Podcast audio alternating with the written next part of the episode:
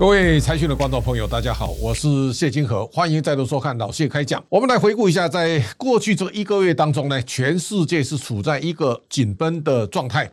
支持最懂投资的财经媒体，欢迎大家跟我们一起加入 YouTube 的频道会员，成为财团的一份子，跟我们一起追踪全球经济趋势，分析产业状况，也解读政经局势。每个月最低只要三百元就能支持我们，继续为大家带来精彩的内容。也欢迎大家订阅财讯的频道，并把我们的节目分享出去。大家从十月七号的哈马斯突击以色列，再到十月二十二号的富士康被查税。到二十七号呢，李克强猝死，这三个事件呢，都可以看出来，世界处在一个相对紧绷的状态。这个照片是抖音把一九四六年的巴勒斯坦的领土对照二零二三年现在的领土，到目前为止双方剑拔弩张，这是有两千年历史的恩怨哦，这个是难解的。那我们也看到李克强的猝死，引发中国。高阶权力核心，大家的揣测。这当中，如果再把它拉过来，大家可以看到，从北京权力核心紧绷的态势，秦刚下台，到李尚福呢被拔关，都在很短时间，而外界并不知道到底发生什么事。火箭军遭到整个完整的整肃，到李克强心脏病猝死，现在呢除夕夜不能放假，同时呢梁静茹唱的《可惜不是你》全国禁唱，那这个都显示在北京的高阶权力核心呢。现在处在一个非常紧绷的状态。中央党校的教授蔡霞讲，经济断崖式的暴跌，内外资仓皇出逃，失业率从此不报，背房贷白领变平民，国民走线出逃，外涨房涨，收失踪就失踪。后面一段话讲，罗刹国里惊悚多，好莱坞拍大片都没有敢这么拍过，这是大家可以想象的。在李克强的猝死当中啊。仍然留下非常多的嫌疑哦。另外，富士康被查税呢，现在看起来也对红海带来非常巨大的撞击。那么到今天为止，红海的郭董事长从来没有对这个事件发表任何正式讲话。其实这个事件是冲着他来，但是他选择了低调。这个是在整个政坛当中现在所呈现的一个紧绷的状态。这三个事情紧紧扣住未来的发展。而另外一边呢，大家可以看到，在政治这一段呢，它是非常紧张。但是呢，现在金融市场好像没有大家想象中那么紧张。十一月二号，鲍尔宣誓美国的升息呢到了尾声，我相信这是给市场上啊带来一个比较大的信心。那么在他宣布之后呢，从恐慌指数到美国的十年债，到油价，到美元呢。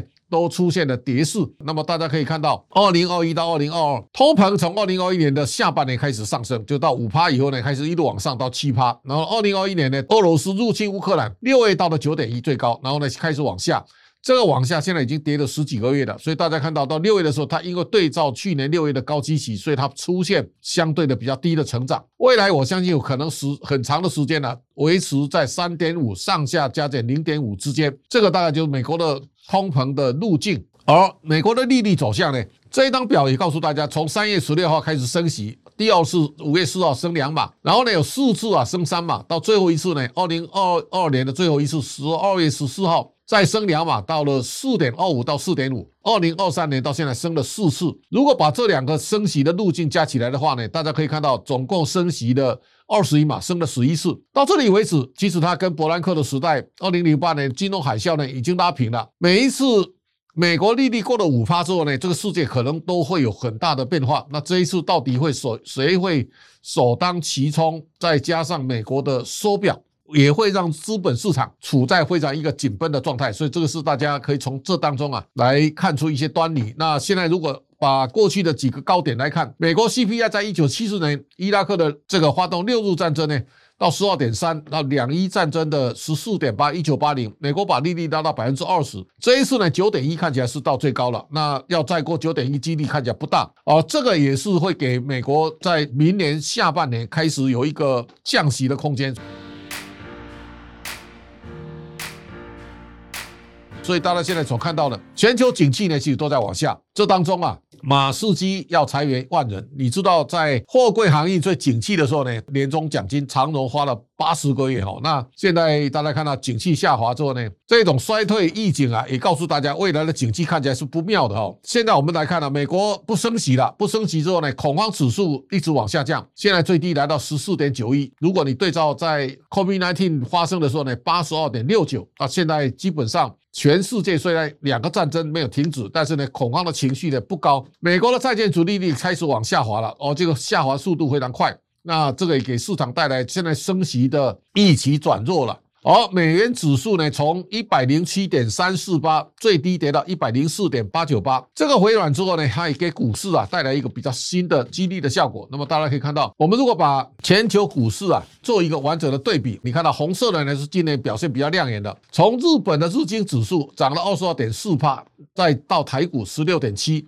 美国的纳斯达克跟费城半导体涨幅都非常惊人，但大部分的市场其实到今年为止都是一个下跌的状态。而中国呢，跌幅是大的哦。你可以看到，当大家在讲东升西降的时候呢，其实西是升的，东是降的。你看到美国的四大指数都是上涨，而且费城半导体它最高涨了五十三点零四趴，那现在还有三十六点四二趴的涨幅。日本呢，今年大涨二十二点四趴，是亚洲名列前茅的市场。大家可以稍微看一下日经指数啊，现在。是显著的上涨，而且它涨一大段之后呢，它回档相对比较小，而每一次反弹呢，它力度是大的。巴菲特呢，在日本五大商时候，他已经持股满三年，这满三年，他从六十亿呢，现在增值到一百七十亿美元。这个 Charles Munger，大力压住阿里巴巴，结果赔得很惨。他现在在讲巴菲特，他说他就像。上帝打开了一个箱子，然后把钱倒进去。这个话形容非常的贴切哈。现在看起来，日本宽松的货币政策没有停止，巴菲特呢可能又会跟日本的银行合作呢，发行日本债。这个举动呢看起来非常值得大家高度来关注哦。这当中啊，巴菲特他大力出脱比亚迪，这个十月二十五号呢再卖两亿哈，那他最高的持股是二十八啊，一路往下修正，现在。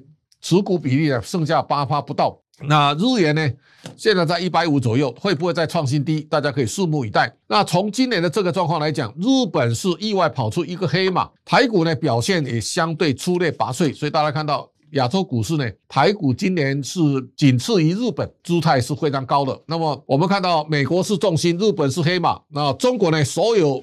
各大指数啊都滑落哈，你看到深圳跌十点五趴，恒生指数啊跌十点七，深圳 B 股跌九点零一，上海的 B 股呢是大跌的十八点五五，还有一个东协的市场今年都非常弱，包括泰国跌十四点九二，马来西亚跌三点零五，菲律宾跌八点七九，只有印度呢一枝独秀，这个市场是有一些出乎大家意料之外，所以你看到。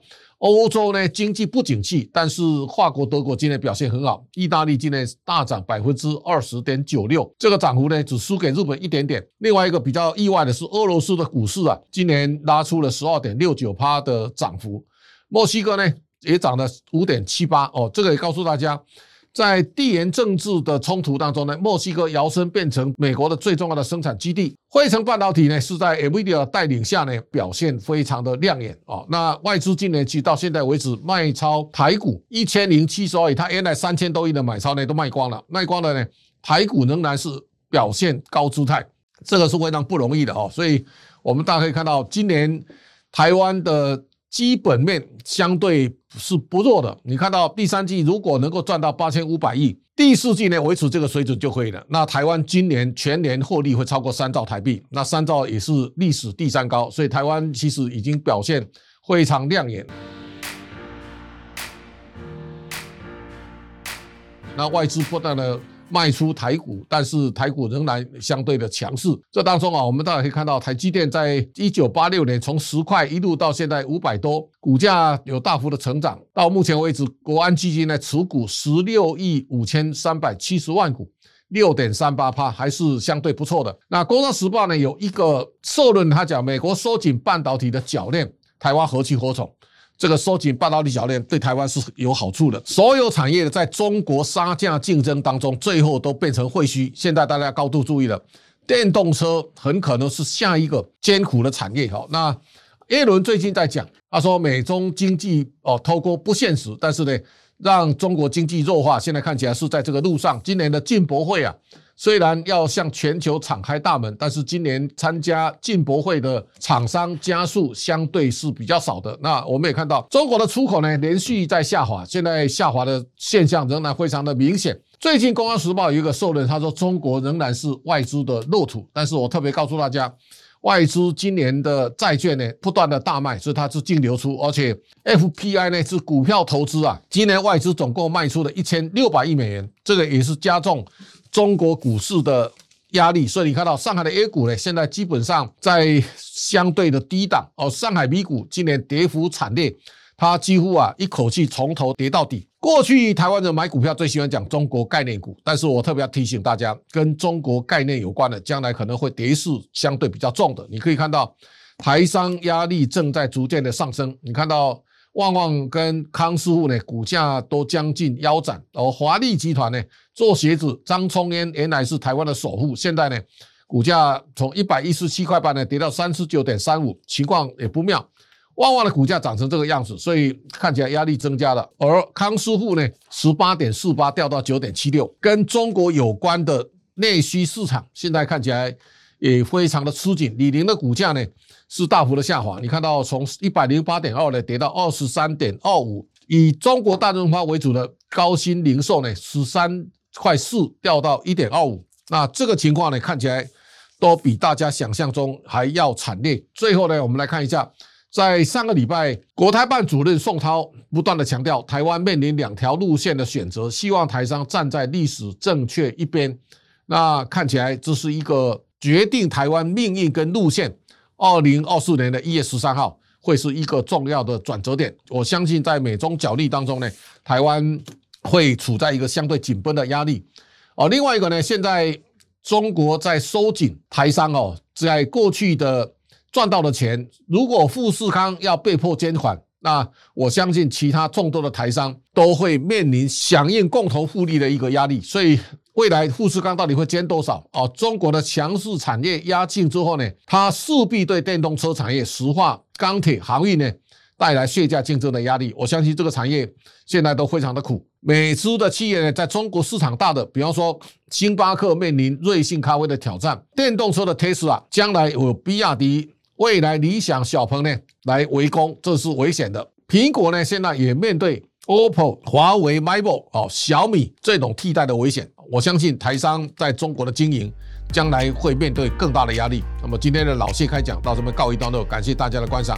下周同一时间，请大家继续收看。